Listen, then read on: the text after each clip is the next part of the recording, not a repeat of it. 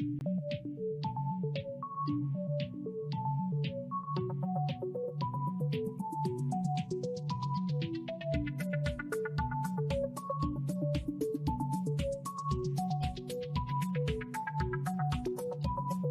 Olá a todos, boa noite, sejam bem-vindos. Uh, desculpe o nosso atraso, tivemos um probleminha aí, fomos hackeados, só podia acontecer, né?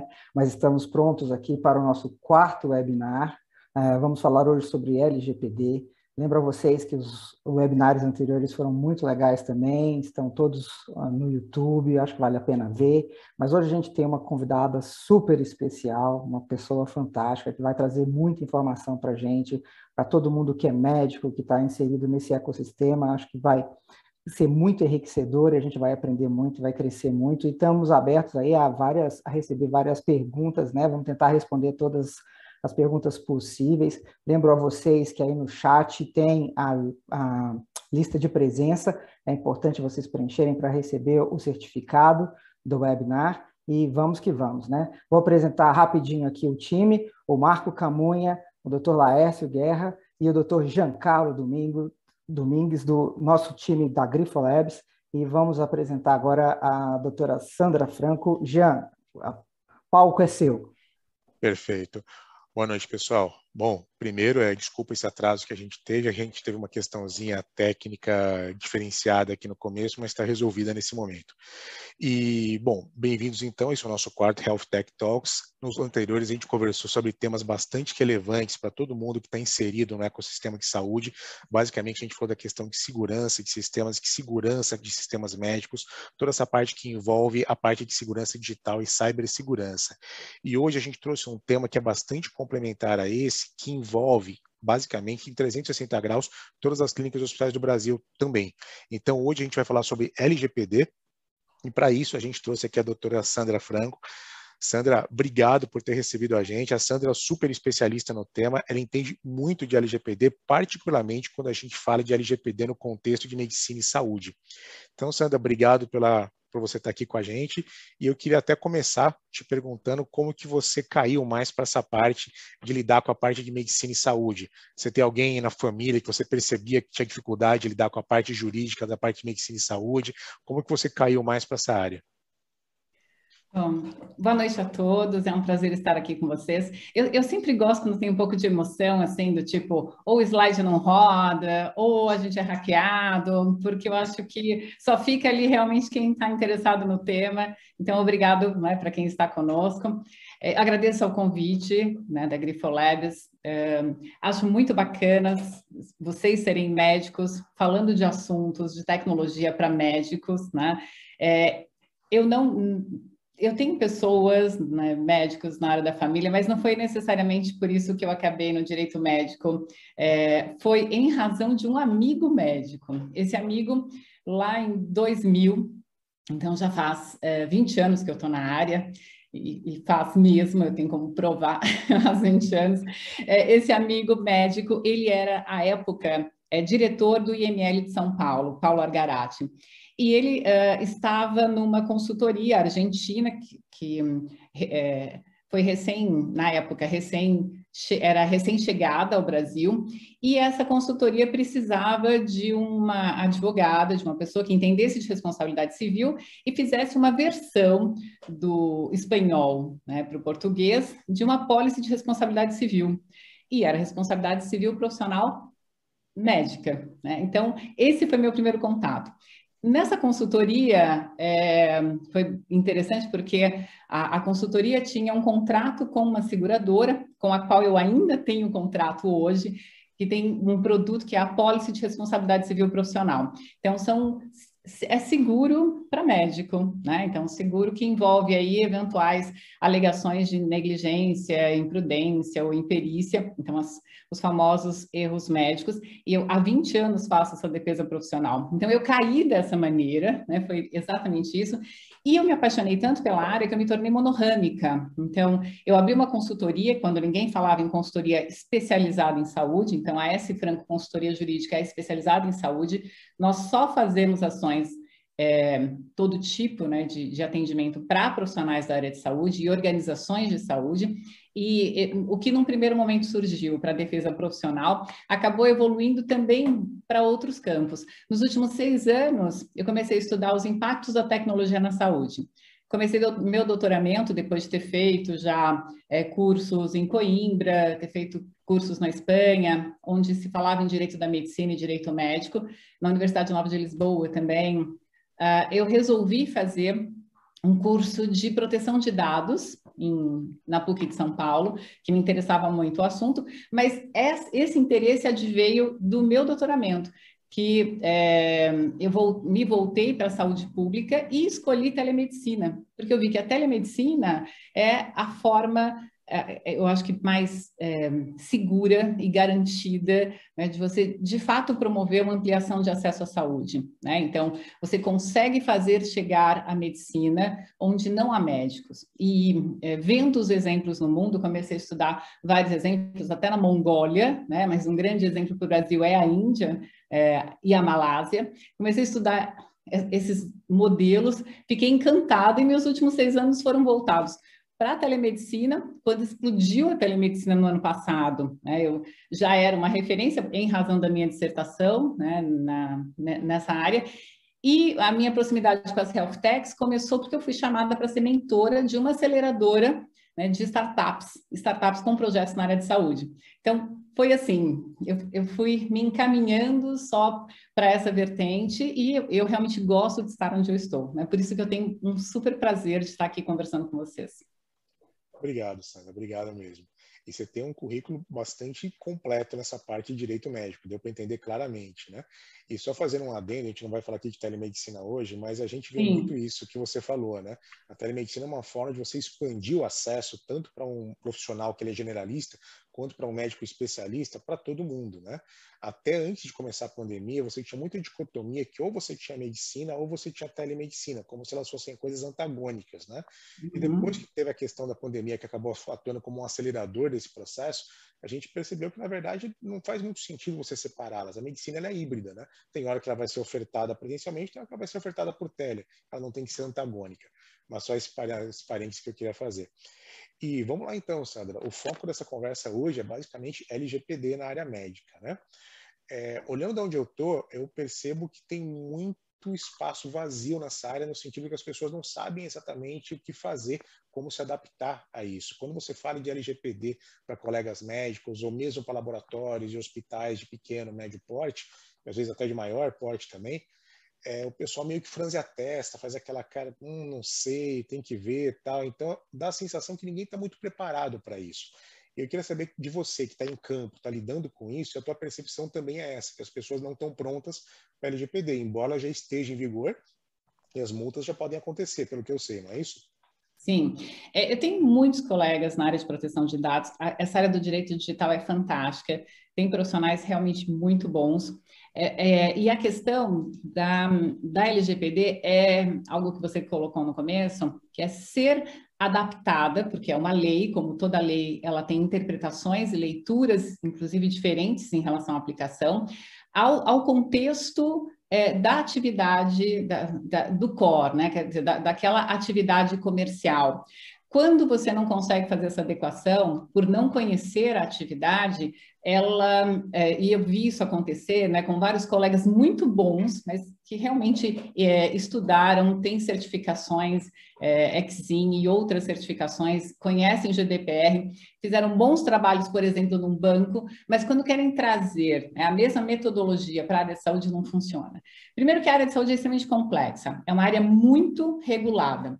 E a, a, a LGPD, ela é mais uma legislação, né? Então, acho que a primeira coisa que a gente tem que dizer e contextualizar é que nós não vamos mudar o que já existe na saúde em função da LGPD.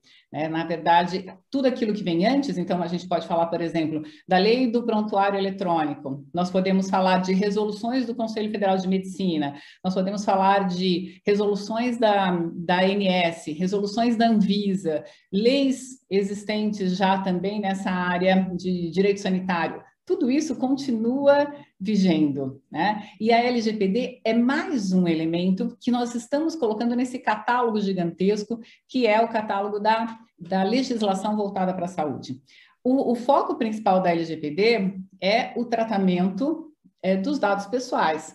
Né? Então, o que, que são dados pessoais? São dados que podem identificar de forma direta ou indireta uma pessoa. Né? O objetivo da lei, e essa lei é extremamente ética, né? isso que é importante entender, é trazer o que nós chamamos no direito de é, a possibilidade de exercer a autodeterminação informativa, que significa o quê? Ok, você quer meus dados, Spotify? Você pode pegar, inclusive porque eu posso usar né, o programa de graça. Claro que tem uma versão paga, mas eu posso usar aspas de graça. É, ok, Google, você quer meus dados? Maravilha, porque você me dá tantas coisas, não é, com buscadores, com Gmail e outras né, é, possibilidades fantásticas sem eu pagar, em tese, que ok, você pode utilizar meus dados. Mas o que, que eu quero? Eu quero saber exatamente o que você vai fazer, com quem você vai compartilhar, né? por que você vai compartilhar. Né? É possível que cedendo os meus dados, por exemplo, para Google, eu corro o risco de ser uma Sandra clonada, né? de fazerem perfis fakes, Bom, se eu tenho essa consciência e mesmo assim eu utilizo aquele software, eu utilizo aquele recurso, eu utilizo aquele app, nenhum problema. Então, o que a lei ela, ela dá para nós é, veja, use seus dados, né? Você pode sim possibilitar as empresas de tratá-los, elas podem tratá-los, mas existe um princípio que é o princípio da transparência. Então, hoje, quando a gente pensa numa clínica, vamos, vamos pensar no universo de uma clínica. É, se eu, eu, eu, a primeira coisa que eu falo quando eu, eu faço uma entrevista com uma clínica para adequá-la LGPD é me conta como funciona desde quando o seu paciente entra em contato para marcar uma consulta. Quais são os dados que ele revela para sua atendente? Né? Ele fala sobre a doença dele. Onde é que ela anota? Ela anota no papelzinho? Né? Ela é, recebe por WhatsApp? Ela também recebe fotos? Ela recebe exames? Há quanto tempo essa atendente trabalha com você? Você tem um termo de confidencialidade? Eu começo pela jornada desse paciente, porque o que, que me importa num primeiro momento é saber como esses dados são tratados. Acaso eu posso dizer para o médico, não, olha, você não vai poder ter acesso a esses dados? Claro que não, porque a ideia é justamente que ele tenha acesso aos dados. E não é possível fazer medicina sem ter dados. Quanto mais dados e dados estruturados que sejam aí coletados com uma finalidade, melhor vai ser a medicina. Você pode é, praticar a medicina preditiva, que é o que nós queremos, né? A utilização de dados bons, dados estruturados, para fazer uma medicina preditiva que é, é voltada para a sociedade. É isso que se quer. Mas o que se quer também é proteger os dados daqueles que não querem principalmente os chamados dados sensíveis, terem os seus segredos mais profundos revelados. Né? Então, só para dar um exemplo, eu vou para uma clínica psiquiátrica. Eu não quero que os meus amigos saibam que eu fui para uma clínica psiquiátrica. Ah, mas eu sou extremamente famosa, todo mundo sabe quem é a Sandra Franco. Eu cheguei à clínica e a pessoa fala assim: Nossa, a Sandra Franco aqui nessa clínica, doutora, posso tirar uma foto com você? É, pode, né? Então, tira uma foto imediatamente essa pessoa posta, né? Que olha só quem está hoje aqui na nossa clínica, né? É a doutora Sandra Franco. Bom, peraí, o que a doutora Sandra Franco foi fazer na clínica psiquiátrica? Será que eu fui para me tratar? Será que eu fui para atender o médico? O que eu fui fazer lá? Bom, eu não queria ter um dado meu, ou naquele momento eu não queria ter a especulação sobre a minha saúde mental, se eu tenho um diagnóstico X ou Y é, eu poderia revelar sim, mas supondo que eu não quisesse. Né? Eu já tenho aí um vazamento de um dado, um desrespeito a um dado chamado sensível, que é um dado que pode trazer para mim, enquanto titular, algum tipo de segregação ou de discriminação. Então, vejam que, entendendo a jornada do paciente, sabendo por onde esses dados passam, quem tem acesso a eles, eu já consigo ter um olhar voltado para aquilo que a lei quer, que é só tratar os dados com respeito. Bom, então eu não vou utilizar, por exemplo, o WhatsApp? Vai, só que você não vai utilizar o WhatsApp para o envio de uma foto, para o envio de um exame. Mas, Sandra, é tão fácil. Ok, no seu WhatsApp, coloque uma ferramenta né, com inteligência artificial, né, tem vários aí desses softwares interessantes, para que a pessoa encaminhe, receba uma resposta para ela encaminhar por e-mail aquela mesma foto, aquele mesmo exame, e se chegou até seu WhatsApp da atendente, peça para que ela delete imediatamente, para não ir para um, para por exemplo, para um, um, álbum de fotos, né? A gente falou do Google aqui, do Google ou qualquer outro, é, qualquer outro app que tem ali naquele celular. Então, a mesma atendente leva o, o laptop para casa porque ela faz um trabalho para o doutor. Um, de, de, dados, de coleta de dados, né? Ela é a faturista, algo assim. Ou ela trabalha com financeira, não conseguiu terminar as coisas, leva para casa. Aquele computador tem informações dos pacientes. Ela pode perder no caminho? Pode. Alguém pode acessar indevidamente? Pode. Isso quando você não vai no laboratório e tem quatro telas de computadores, todas abertas com um nome, endereço, é, filiação e outras informações até aí sim mais sensíveis, né, dados pessoais, mas dados pessoais sensíveis que podem sim trazer um prejuízo para esse paciente. Então, qual é o nosso olhar? É como é que eu faço para não expor aquilo que uh, não me foi autorizado expor? Né? É, é, esse o pensamento. Bom, antes que eu, eu fico dando aula, né? Então, respondi uma parte, agora continua que eu, eu vou responder outras coisas. Excelente, Sandra, mas na verdade, assim, você já deu a dica geral no começo, né? A LGPD não vem para impedir a gente trabalhar com dados, até porque dados, como você falou, cada vez mais eles vão ser usados para a medicina preditiva. Você vai fazer BIs baseados em dados, vai começar a entender melhor que tipo de paciente responde melhor a que tipo de tratamento. Obviamente, tudo tem que ser anonimizado da uma forma correta, né? Não é para impedir que você use o dado, é para você usá-lo de uma forma normatizada. E ao mesmo tempo também de você dar a, o empoderamento, na verdade, para o titular daqueles dados, se ele quer ou não que aquele dado seja usado. Perfeito, essa dica inicial a gente já pegou e foi bem legal. E uma outra coisa que você falou, que eu acho que é legal é, explicar para todo mundo que está ouvindo, que talvez nem todo mundo tenha noção dessa diferença, é a diferença entre o dado pessoal e o que, que é o dado pessoal sensível. É, grosseiramente, eu tenho a visão de que o dado pessoal é aquela coisa, é um RG, um CPF, é um endereço, alguma coisa assim da pessoa. E o dado pessoal sensível, o que, que ele tem de diferente? Que ele contém alguma informação específica sobre aquela pessoa que pode é, gerar uma, pode ser de maior preocupação para ela, por exemplo, se aquele dado vaze. Por exemplo, se vazar o teu RG, tudo bem, você não quer que vaze, mas ok, entendeu? Agora, se vaza uma informação, por exemplo, relacionada à orientação sexual da pessoa, é, orientação religiosa, alguma doença mais grave que essa pessoa tem, que ela não quer, isso é um dado pessoal sensível. É isso?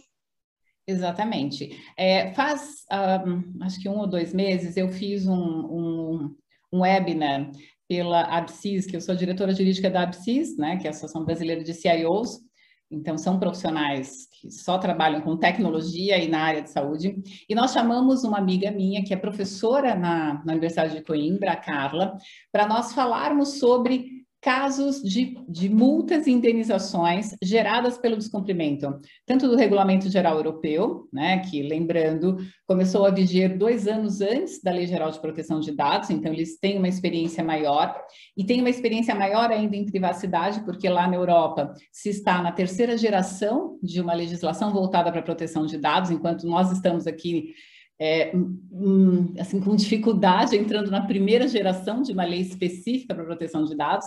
E aí é, nós colocamos um, um, caso bastante interessante, que é de uma clínica, assim, é, na Europa, psiquiátrica, que teve primeiro o seu banco de dados né, acessado por um hacker. O hacker entrou em contato com a clínica, pediu dinheiro, né? Então, ele sequestrou os dados, queria um resgate, a clínica falou: eu tenho backup, entendeu? Então, eu não vou te pagar nada, né? E não pagou. Ok, o cara estava, né? O hacker estava com os dados, e aí ele não conseguiu tirar da clínica, ele foi tirar de quem? Do paciente. Então, ele entrou em contato com os pacientes e começou, era uma clínica psiquiátrica, a chantagear os pacientes para que eles pagassem um, um valor X, né?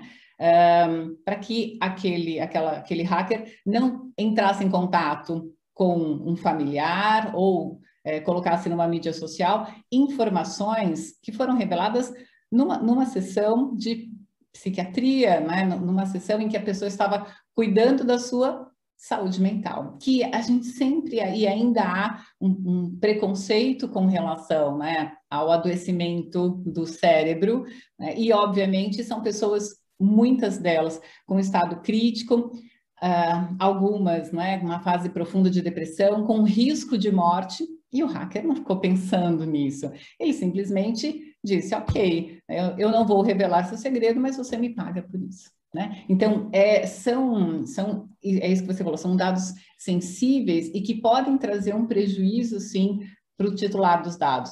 É, a, a, biometria, não é? é? Você falou da, da filiação partidária, a questão da sexualidade é uma questão que é delicada, porque embora nós tenhamos aí hoje uma, uma sociedade aparentemente né, muito mais inclusiva, ainda se tem uma forte discriminação, dependendo do setor. Então, são informações que um médico precisa saber, com certeza, em relação ao histórico do seu paciente, para melhor tratá-lo, mas que não precisam estar estampadas né, onde o paciente não quis. Né? É a tal aí, como a gente colocou, da autodeterminação informativa. Então, você tem razão em relação à sua definição de dados.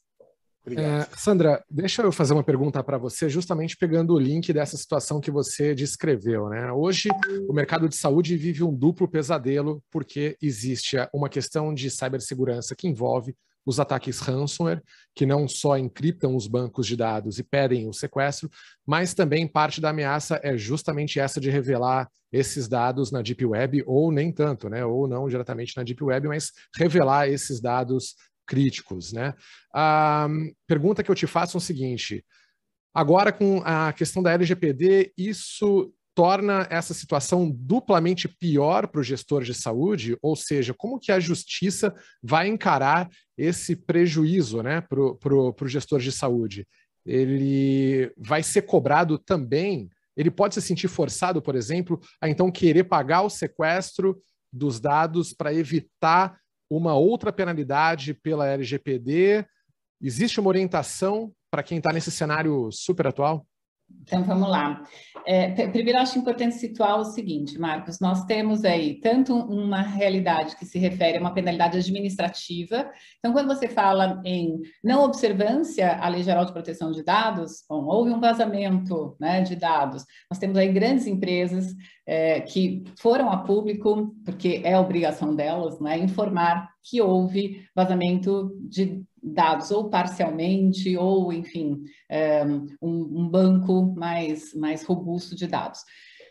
É, essa comunicação, no primeiro momento, não vai gerar, e isso é um entendimento do judiciário que eu vou passar agora, não vai gerar uma indenização. Então, o Marcos percebeu, ele, ele de fato é, forneceu os dados para empresa X, e houve, então, Spotify, você realmente é um cliente Spotify, você tem como provar, mas você não teve consequência nenhuma. Ninguém abriu uma conta com dados seus que você forneceu para o Spotify, com seu CPF, com seu RG, você não recebeu ligação de ninguém, você não teve nenhum dano efetivo, mas houve o vazamento.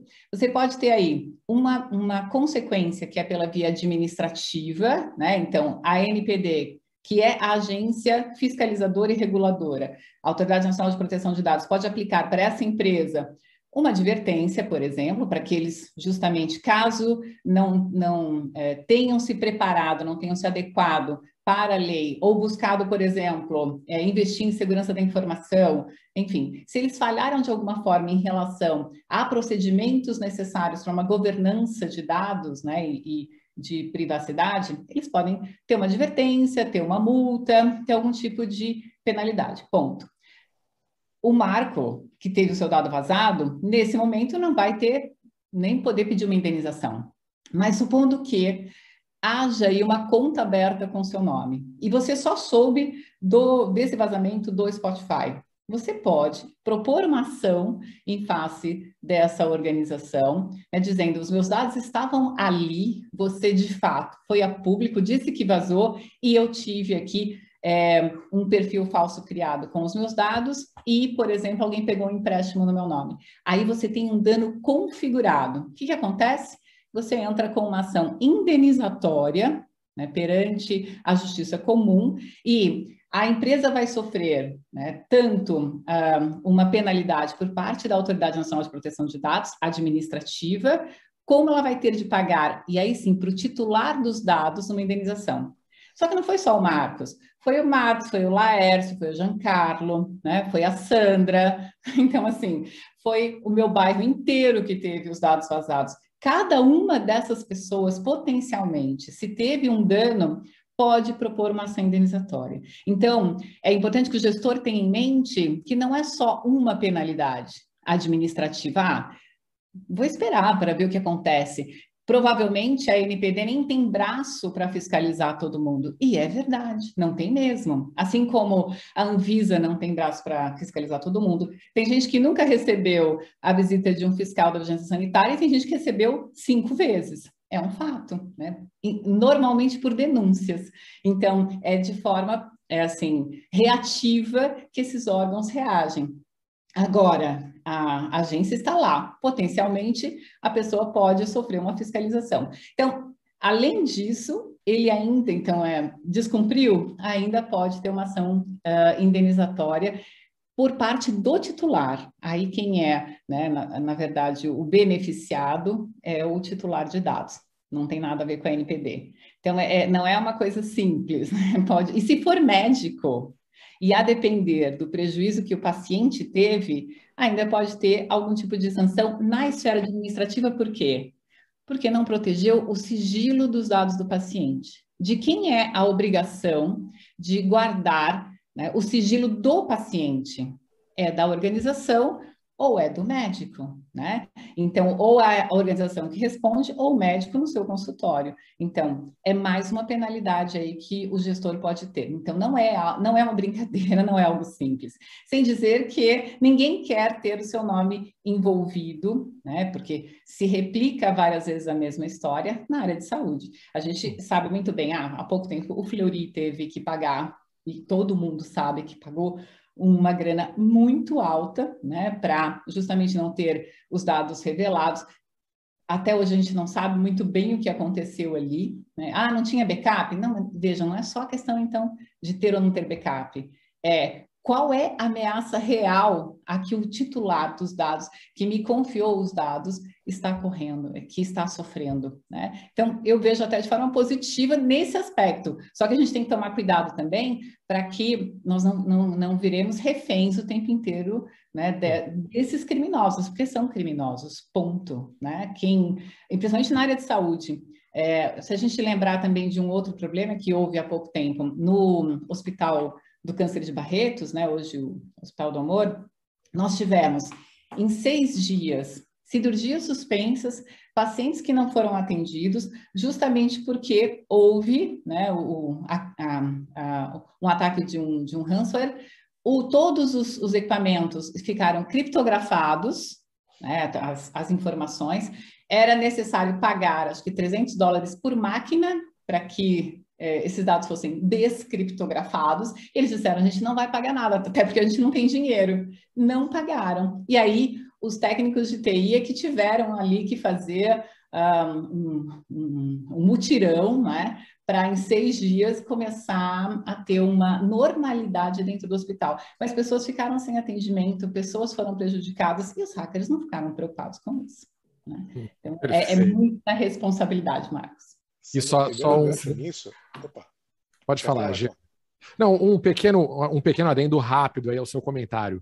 É, Sandra, você falou do médico na clínica respondendo então pelo vazamento do dado e pelo prejuízo do paciente, falou da instituição hospital. Agora, uma situação que talvez muitos de nós pertençam. E o médico dentro do hospital, ele responde também um vazamento que possa ter envolvido o setor dele, por exemplo, o médico radiologista por um vazamento de uma informação é, do setor de radiologia.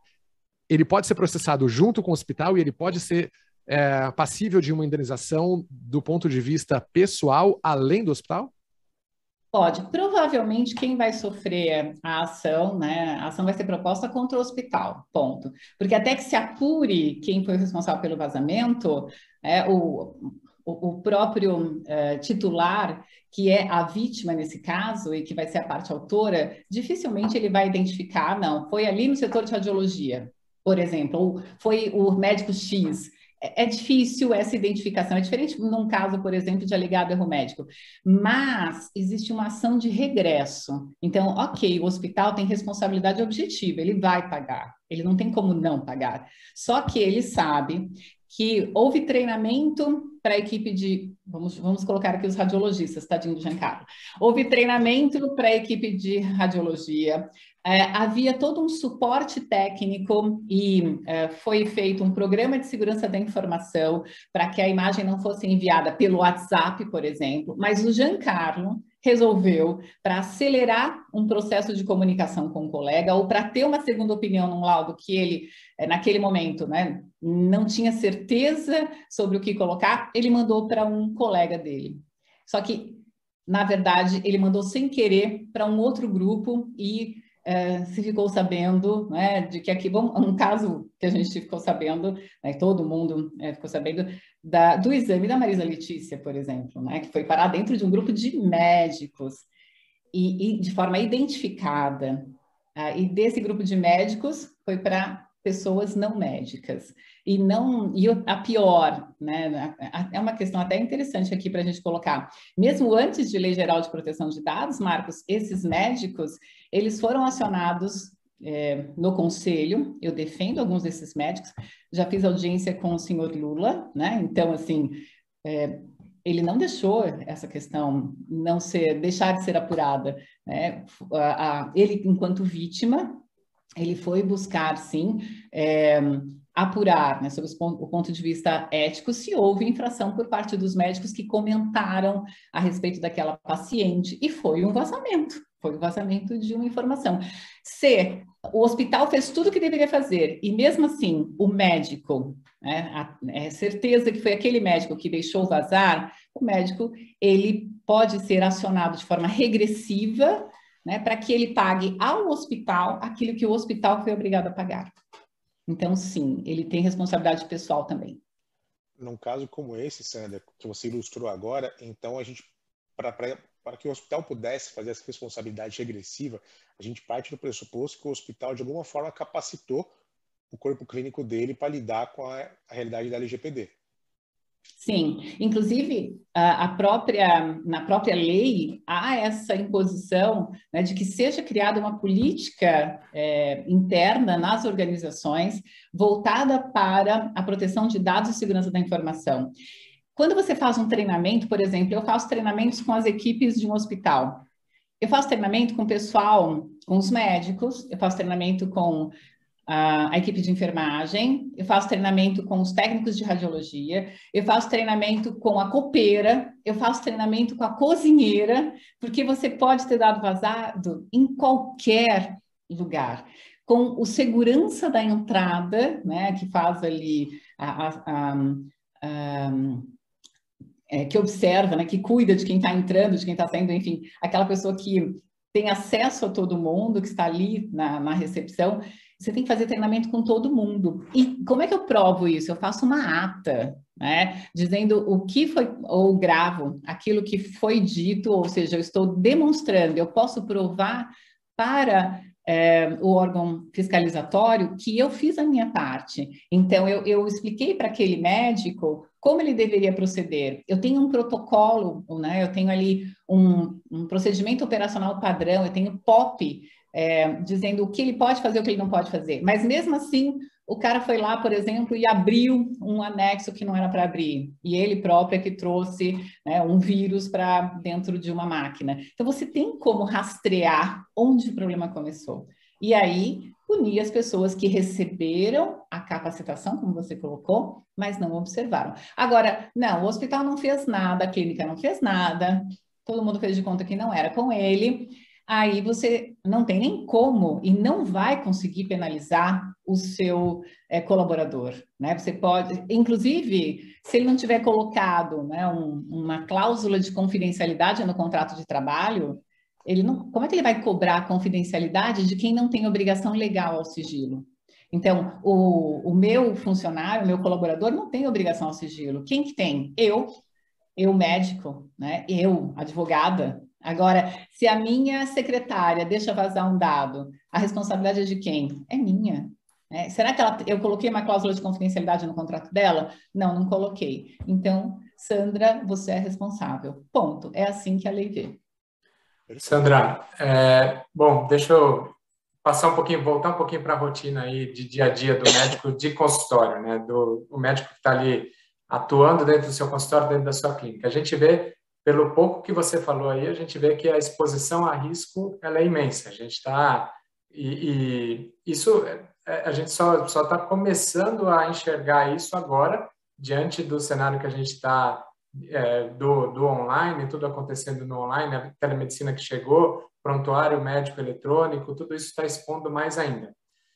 Como que a gente, como que a gente consegue no dia a dia, primeiro, qual o tamanho desse risco, o que, que seria uma multa, é, como que chegaria essa multa? A gente já falou que prova provavelmente a queixa vem do dono do, do, do, dado, que ele pode se queixar referente a alguma, algum vazamento que houve. Na nossa rotina, a gente está habituado Qualquer médico está habituado à troca de mensagens por WhatsApp com o paciente e ali se troca desde exame simples até exames mais complexos e até fotos, né? Eventualmente, algumas especialidades se trocam fotos do paciente ali de alguns tratamentos que foram feitos. Como que a gente consegue se proteger no dia a dia com regras básicas assim? E se você se preocupa, se você enxerga que isso pode gerar, devido a ser tão fácil assim, a nossa, a nossa exposição está tão grande, se isso pode gerar uma indústria aí de, de queixas relacionadas aos médicos é, que se torna um negócio inviável, porque se todos nós, como médicos, já cometemos gafes aí desse tipo que você está comentando, e se isso pode virar uma máquina de, de processos, de causas aí relacionadas a esse tipo de, de fundamento. É, de toda a sua fala, Laércio, eu acho que tem várias coisas que a gente precisa colocar. Primeiro, você é, colocou sobre o aumento do risco, né? já que hoje nós temos aí uma medicina que é toda digitalizada, então você tem o, a utilização de prontuário eletrônico, você tem a própria telemedicina através da teleconsulta, telemonitoramento, teleorientação, né? as muitas teles. É, nem toda plataforma de prontuário eletrônico, de fato, tem segurança da informação nós temos, você deixou bem claro, eu tenho o WhatsApp, que é né, uma, ferramenta tecnológica, o e-mail, que é uma ferramenta tecnológica, mas existe um risco bastante grande também no físico. Né? Então, assim, até como você, com certeza, já, você já tem muitos pacientes.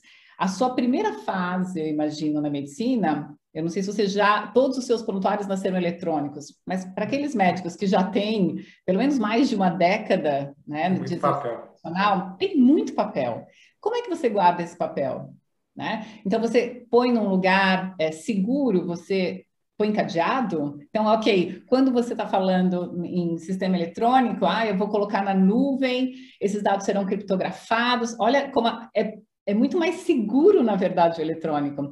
É, você vai criptografar, você vai colocar na nuvem. Para ter acesso, tem que ter, por exemplo, é, dupla verificação, não é? Então, você pode criar dificuldades para colocar em arquivos diferentes. Não, aqui eu coloco os dados cadastrais do paciente, aqui eu coloco aqueles dados que são sensíveis. Você pode criar um sistema mais complexo eletronicamente. No físico não é assim, não. No físico é, inclusive, como é que você protege contra um incêndio? Como é que você protege né, contra enchente? Você não tem ideia nesses 20 anos da quantidade de dados de pacientes que eu já vi perdidos. Né? Então, é, eu lembro uma época no Rio de Janeiro, quando teve aí várias, várias, em razão das chuvas, né? Teve uh, desmoronamento das encostas e havia hospitais ou havia é, pronto atendimento, BS, enfim, que na época nem tinha esse nome ainda, mas unidades de saúde próximas encostas. Então imagina a quantidade de prontuários que se perderam ali. E hoje assim a gente tem ações às vezes propostas contra os profissionais de saúde, eu peço o prontuário eles assim, doutor, eu tenho aqui um boletim de ocorrência, e ó, isso aqui teve uma enchente lá onde eu trabalhava e se perderam todos os prontuários. Então é bem interessante a gente perceber que a gente fala em proteção de dados e fala no eletrônico como se fosse menos seguro, né? Mas não é menos seguro, né? Tudo depende aí. Se eu derrubar o café agora aqui, né, no, no meu caderno, eu já perco dados. Então, só primeiro essa observação. Aí. isso é que você falou é muito legal, porque muita gente com quem eu converso pensa que a LGPD ela só se aplica para dado no sentido de um dado digital, né? Mas não. Hum. Qualquer coisa escrita é dado. Se você escrever o resultado do exame do paciente, é dado. E as pessoas têm uma hum. tendência de pensar, não, isso é coisa de tecnologia. Então você vai, digamos assim, para o Deep Brasil, quando você vai conversar com o pessoal, o pessoal fala, não, mas eu uso tudo no prontuário, eu escrevo tudo, né? Uhum. E não, cara, tá tão complicado quanto. Você tem que ter no mínimo um cadeado no seu armário para resolver isso, né? Esse é um e é verdade, a gente está falando muito sério. Eu já, eu vou contar uma coisa para vocês. Um dia a minha atendente, a minha funcionária em casa chegou para mim e falou assim: "Doutora, a senhora pode olhar esse exame aqui para mim?" Eu falei: "Claro". Aí eu fui olhar o exame dela, eu falei assim: mas fulano, esse exame não é seu. Não, claro que é, eles me entregaram, é, inclusive todo o meu prontuário. A hora que ela me deu, era todo o prontuário de uma outra pessoa, né? Prontuário físico. Eu falei, mas como que te deram um prontuário original? Aí ela falou assim: ah, não sei, eu pedi lá no postinho e me deram, porque eu falei que ia levar para outro médico. Falei, sabe assim, quando você fala Jesus Cristo, é uma coisa super simples. Uma atendente mal preparada pegou um prontuário de uma outra pessoa e entregou na mão da minha funcionária que, tadinha, foi olhar aquilo, não tinha a mínima ideia do que estava acontecendo, nem percebeu que não era o nome dela, né? Então, assim, é aquela coisa assim, você vê um resultado de imagem, né? uma mulher que está com problema na próstata, aí você fala assim, opa, tem uma coisa acontecendo, alguma coisa está acontecendo aqui. Mas, é. enfim, voltando lá para a resposta do Laércio. Laércio, você perguntou em relação à multa, né? É, então, risco, como que é isso, né? Como que seria uma multa nesse sentido? Ó, então, supondo que, assim, nenhuma multa é, é, ou não deveria ser, agora já saiu até a, a, o regimento né, para essa fiscalização pela NPD, mas tem de haver um processo administrativo né, para se apurar de fato o que aconteceu. Então, a multa não chega do nada, só que se vier, ela é de até 2% do faturamento da empresa no último exercício. 2% sobre o seu faturamento anual. Isso dói muito. Se você tem 5 mil pacientes e se você considerar né, como uma infração é, cada, cada titular que teve o seu dado vazado, você pode ter, ter aí um, um valor considerável para pagar uma multa. Mas a ideia não é inviabilizar os negócios. Então, quando alguém fala assim para mim, ah, nossa, LGPD veio só para atrapalhar. Não, não é isso. Um dos fundamentos, inclusive, da lei é continuar o desenvolvimento econômico, tecnológico, a inovação, a livre concorrência, a defesa do consumidor, isso são fundamentos da lei. Então, se você conseguir demonstrar que com aquela multa, aquilo vai inviabilizar o seu negócio, peraí, eu tenho uma clínica, é, se eu receber uma multa nesse valor, eu mostro isso administrativamente, inviabiliza o meu negócio, né? Tudo é, tudo, com um bom advogado, é negociável. Só que você tem aí que lidar também, não é? é com uma situação, como a gente comentou, que é de exposição. Então, é, é difícil, e existe até um programa que eu faço, por exemplo, para os meus clientes, né, principalmente os clientes maiores, que é, é, um programa de que é um gerenciamento em caso de incidente de segurança. E quando a gente fala aqui de incidente de segurança, não necessariamente houve um dano para o paciente, só, como eu falei, só a notícia de que houve um vazamento, a notícia de que houve um acesso indevido por um terceiro, como agora que, que a gente teve é, alguém que estava utilizando um, o, o, link que era do evento. Né? Então, assim, isso é um incidente em potencial. É claro que no nosso caso não teve consequências, mas pode haver. Então, existe até um programa, a gente faz um programa é, específico de gerenciamento de riscos, para, no caso de eventual vazamento, por exemplo, você saber o que falar para a empresa, para a imprensa, você saber como comunicar ao seu, ao seu titular, ao seu cliente, né, ao titular dos dados, quais dados vazaram, se você precisa comunicar em todos os casos.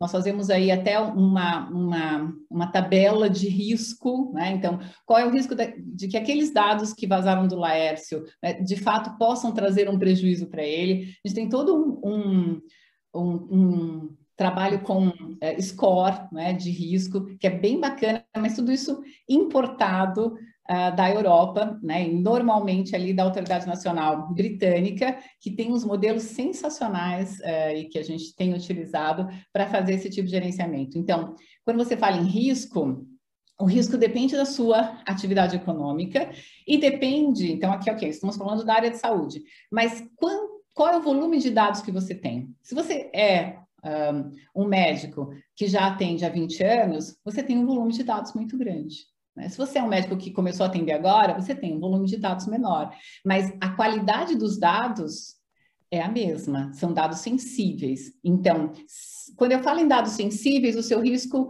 ele já subiu um degrau. Quando eu falo em quantidade, ele já subiu outro degrau.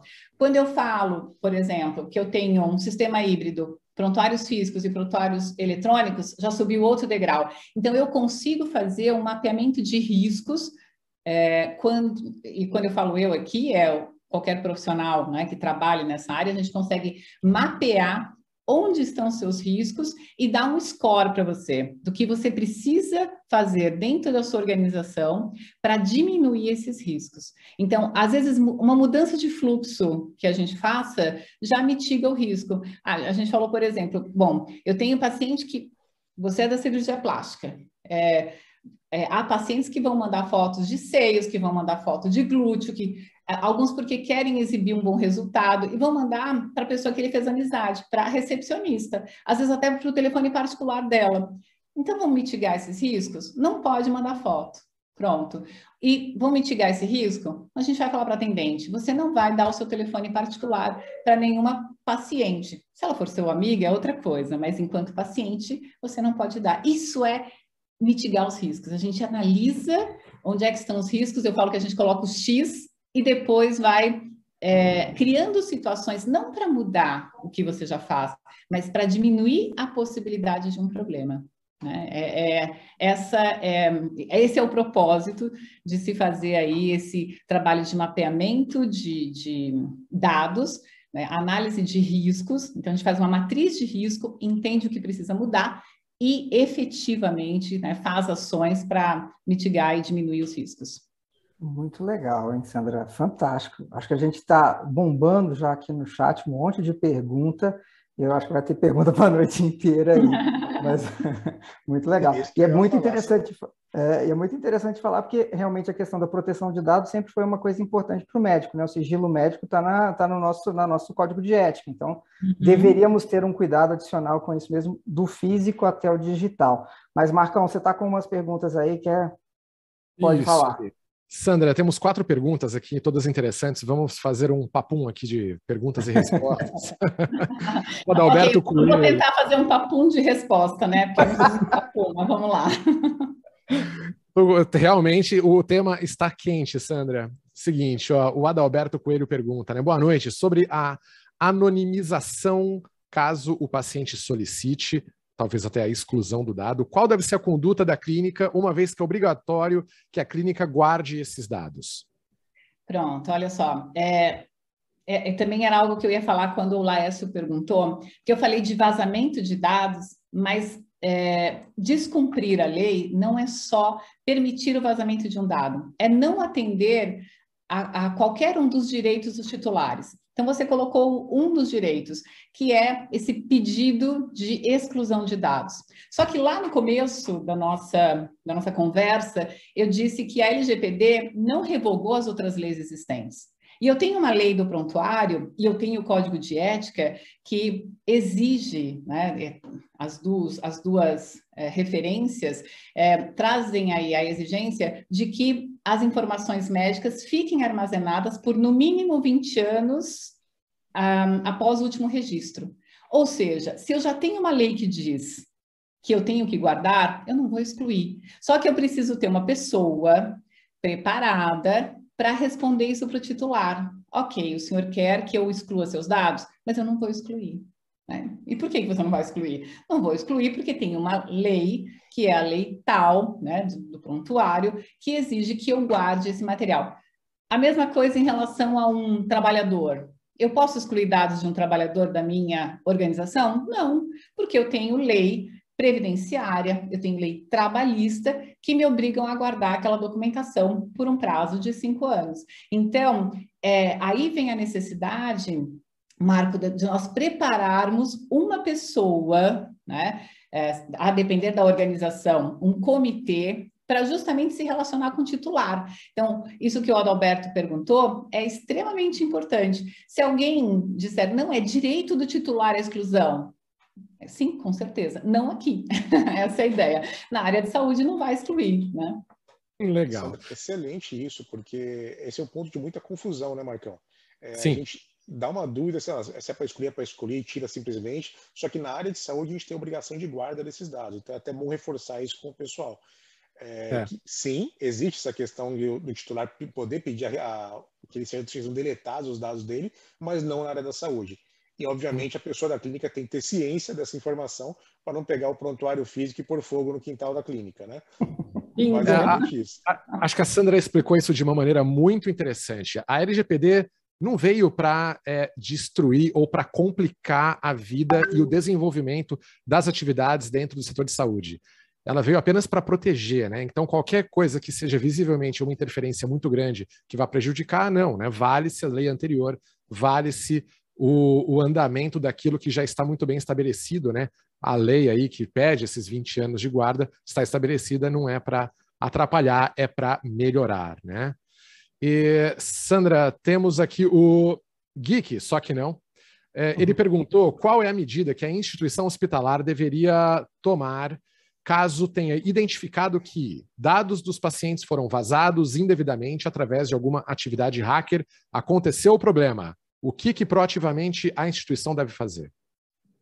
Bom, é, é, é, nós fazer, quando há algum tipo de incidente de segurança, o, o que eu disse é, uh, a gente vai avaliar se precisa comunicar ou não o titular. Né? Então, embora a lei traga uma observação quanto ao recall, quer dizer, você entrar em contato com o titular e dizer que houve um problema com os dados dele, nós vamos avaliar se realmente é necessário.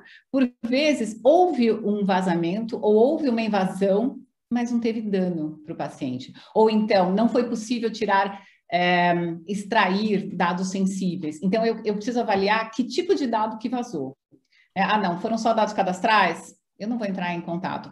Ah, não, for, são, são informações sensíveis. Bom, o paciente fez procedimentos cirúrgicos, né? Ah, alguém pode, com base nesses dados, entrar em contato com esse paciente, às vezes até falar que ele, como já aconteceu. Aliás, é bom colocar isso. Nós já tivemos vários hospitais que, que, tiveram de pagar indenizações a familiares e a pacientes, porque comprovadamente os pacientes estavam internados naquele hospital e gente de fora entrou em contato com a família do paciente para dizer, por exemplo, que era necessário fazer um pagamento para um exame que o plano não dava cobertura. Então, peraí, como é que a pessoa de fora sabia e tinha o dado do paciente, sabia até em que quarto que ele estava, né? Então, é um caso em que sinto muito, o hospital vai ter de pagar, porque ele não tem como fazer uma prova negativa disso. O paciente estava lá internado e alguém disse até o quarto em que ele estava qual era o nome do médico que estava fazendo atendimento, qual era a patologia, só que inventou mais um exame, né? Então, um, o primeiro passo é analisar, e aí tem que ser realmente o trabalho de um profissional já especializado, analisar é, qual é o alcance desse vazamento. Se necessário, sim, nós vamos fazer contato com os familiares dizer houve um vazamento, é, nós estamos nesse momento contingenciando aquilo que vazou. Não há, não há nada que fazer, mas se o senhor tiver algum contato, por favor, aqui está o telefone para o qual o senhor vai ligar imediatamente. Se tiver contato de um terceiro, se receber um e-mail estranho, não abra. Aí você vai preparar esse titular para uma eventualidade de um problema. Ah, mas são milhares. Quando são milhares, você vai esperar realmente que você vai fazer um aviso público, né? Então, vai colocar no jornal de grande circulação. Então, esse é o caminho. Informar através da sua página, por exemplo, né? Se você tem um site, vai informar através do seu site e vai esperar né, é, que as pessoas, que os titulares entrem em contato. Então, existe uma coisa que a lei traz, que é uma palavra que Desculpa, eu só não estou olhando aí um pouquinho porque eu percebi que a minha bateria vai acabar. É, existe algo que a lei traz que é super importante, uma palavrinha, que é a questão da razoabilidade. É, eu não tenho dinheiro que uma empresa, por exemplo, um banco, teria né, para gastar em relação à segurança da informação. Né? É, é, óbvio que são recursos financeiros diferentes.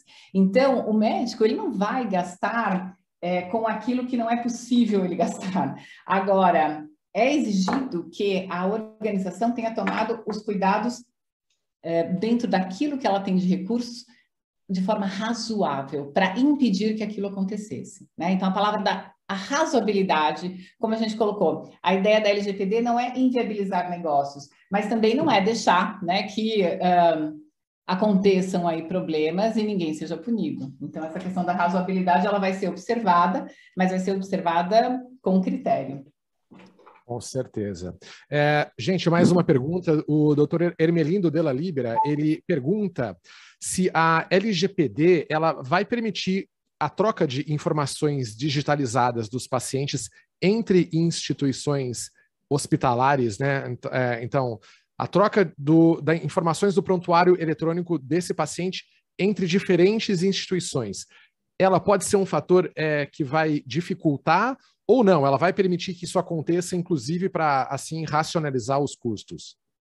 Tá, então. Um primeiro vamos falar dessa questão da troca de informações em saúde, que é, é algo necessário, né? Tanto é que nós temos aí uh, sistema TIS, sistema TUS, por exemplo, que foi para padronizar um sistema de troca de informações. Então, eu sou obrigada a compartilhar informações, por exemplo, com as operadoras de planos de saúde. Eu não vou deixar de fazer isso, né? Então, todas as vezes, Marco, como é que é o nome da pessoa que perguntou? É o doutor Ermelindo Della Libera doutor Ermelindo, todas as vezes que eu consigo justificar por que, que eu estou fazendo esse compartilhamento, né, é, está dentro da finalidade para a qual aquele titular me procurou. Então, eu vou, vou dar um exemplo. Eu fui até o seu hospital porque eu tive um problema ortopédico. Então, eu fui atendida naquele hospital, é, tive assistência necessária, mas eu preciso de uma órtese. E aí, essa notícia dessa órtese chegou a uma distribuidora de órtese não tem justificativa para ter ido o meu dado para essa distribuidora, né? Porque é, eu fui atendida naquele hospital, eu dei os meus dados para aquele hospital e nenhum problema, é para ser assim mesmo. Existe uma finalidade que é a tutela saúde, então isso está é, legalmente né, caracterizado como uma base legal para o tratamento de dados, mas eu não autorizei que um terceiro com interesse comercial tivesse acesso aos meus dados. Então, tudo depende do porquê que você está fazendo esse compartilhamento. Quando eu tenho a intenção, né, de, por exemplo, existem organizações de saúde que de fato têm, como eu coloquei, uma distribuidora de insumos ou de é, equipamentos eu tenho aí uma série de situações, né, holdings dentro de organizações de saúde, e não tem nenhum problema. Só que o titular, se houver compartilhamento de dados, ainda que seja para um legítimo interesse, porque essa é outra base legal que a LGPD traz, esse paciente ele tem de consentir, né? Então eu vou consentir que o meu dado seja compartilhado com uma outra instituição, mas eu preciso dizer para quê? É para quê? Para pesquisa? Bom, qual é a finalidade de ser compartilhado com outra instituição? Né? Se é só o dado, por exemplo, para que seja feita a medicina preditiva, ele pode ser anonimizado. Então, se é anonimizado, nem está sob a égide da, da LGPD, nem precisa comunicar o titular. Mas se for pseudo-anonimizado, quer dizer, se eu conseguir, através de uma logística reversa, saber de quem é aquele dado, aí eu já tenho que comunicar esse titular de forma prévia a finalidade inicial mudou. Aí eu preciso de consentimento. Então, eu preciso entender qual é o motivo. Né? Aliás, depois, se o doutor quiser me escrever, um, pode escrever no meu direct, né, no Instagram, depois os meninos falam os dados, um, o, o, contato, porque aí eu entendendo melhor qual é a finalidade, eu consigo dizer se pode ou se não pode. Legal. Tá fantástico, hein? Mas nós estamos chegando no fim já, infelizmente. Eu sei que ficaram muitas perguntas sem respostas, mas eu acho que a intenção é essa. É, acho que a gente depois compartilha seus contatos também. Eu acho que é legal. É, vai, ter, vai chover de pergunta, porque está todo mundo muito louco com isso. E acho que é uma coisa que a gente vai é, crescer cada vez mais nesse conhecimento. E esperamos ter você novamente aqui, Sandra, em um outro momento. É, Jean, quer encerrar? Quer Sandra, também fica à vontade para falar alguma coisa que você queira. Pode falar, Eu já. quero, fa- eu quero falar que se a Sandra nos brindar com mais um evento, a gente vai fazer outro, porque assim, estou recebendo um monte de perguntas no meu zap pessoal de amigos médicos que atuam em consultórios e sabiam que eu ia fazer isso, pedindo para perguntar um monte de coisa. Mas se eu perguntar essas coisas todas, a gente vai sair daqui meia-noite, vai ficar esquisito. É, Então, se você em algum momento puder compartilhar com a gente um pouquinho do seu tempo de novo, a gente faz outro episódio, porque tá genial. Tá genial É, e, e- passou rápido. Quando passa rápido, é porque tá leve. Ah, que bom. É, é um assunto complexo e, e o gostoso é isso que a gente fez aqui, é colocar a lei no dia a dia, porque só assim ela, ela alcança uma finalidade, né? E o, como eu falei, o objetivo de eu estar com vocês é, é trabalhar com o esclarecimento. Quando eu entendo qual é a função da lei, eu mudo o meu olhar dentro da minha organização, né? Então, coisinhas pequenas. Quem hoje nos acompanhou vai mudar pequenas coisas, né? A gente já colocou algumas sementes aí e eu fico feliz com isso. Então, eu, eu vou deixar, se vocês não se importarem aí, o, o meu Instagram, né? Que não é nada difícil, é o arroba DRA Sandra Franco. É, o meu LinkedIn é o mesmo, também é, é DRA Sandra Franco, então não é muito difícil me achar, mas coloca o DRA, porque vou contar uma coisa para vocês, essa história de, bem rapidinho, é, de identidade, né? Uma, houve um evento grande na, pela Unifesp, ah, não, bom, eu não era Não tem pra, problema. Não pra, tem problema. um evento grande, e aí é, pediram para convidar a doutora Sandra Franco. Ah, beleza, vamos convidar a doutora Sandra Franco.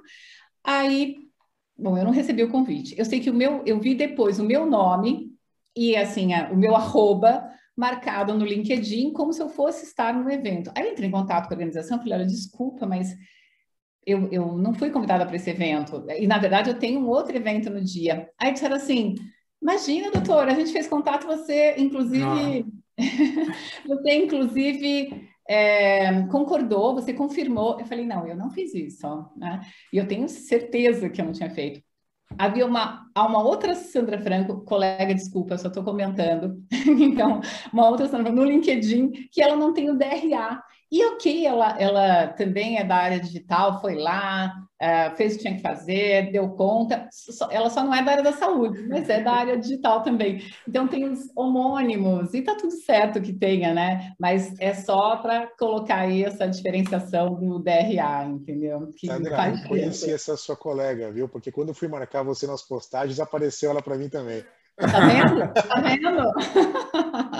então, isso, é, isso dá até nome comum, viu? Se eu tivesse aí um nome, sei lá, um... Laércio Guerra, por exemplo. Mas você sabe que até Laércio, você sabe que até Laércio Guerra tem, no, tem um homônimo que ele, que ele me, me, me chamou também no Instagram, oh, meu xará, não sei o que, eu falei, não é possível, Laércio Guerra não é possível. Não, Mas tem, tá lá. Tem, né? Olha, não, tem, tá é, gente, a gente tem que tomar cuidado com isso, porque tem mesmo. Só que as pessoas de boa fé, como essa colega, agora eu vou até falar dela, ela foi bacana, ela, ela chegou a falar para a organização, olha, eu acho que não sou eu que você está procurando.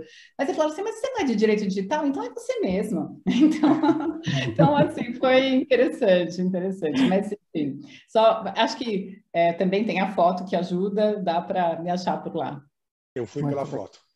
Ah, pronto. Aí acaba ajudando. O Lécio não, que ele já me conhecia, tá vendo? Ia ficar fácil. Ele já, É, totalmente. ah, muito fácil e foi fantástico.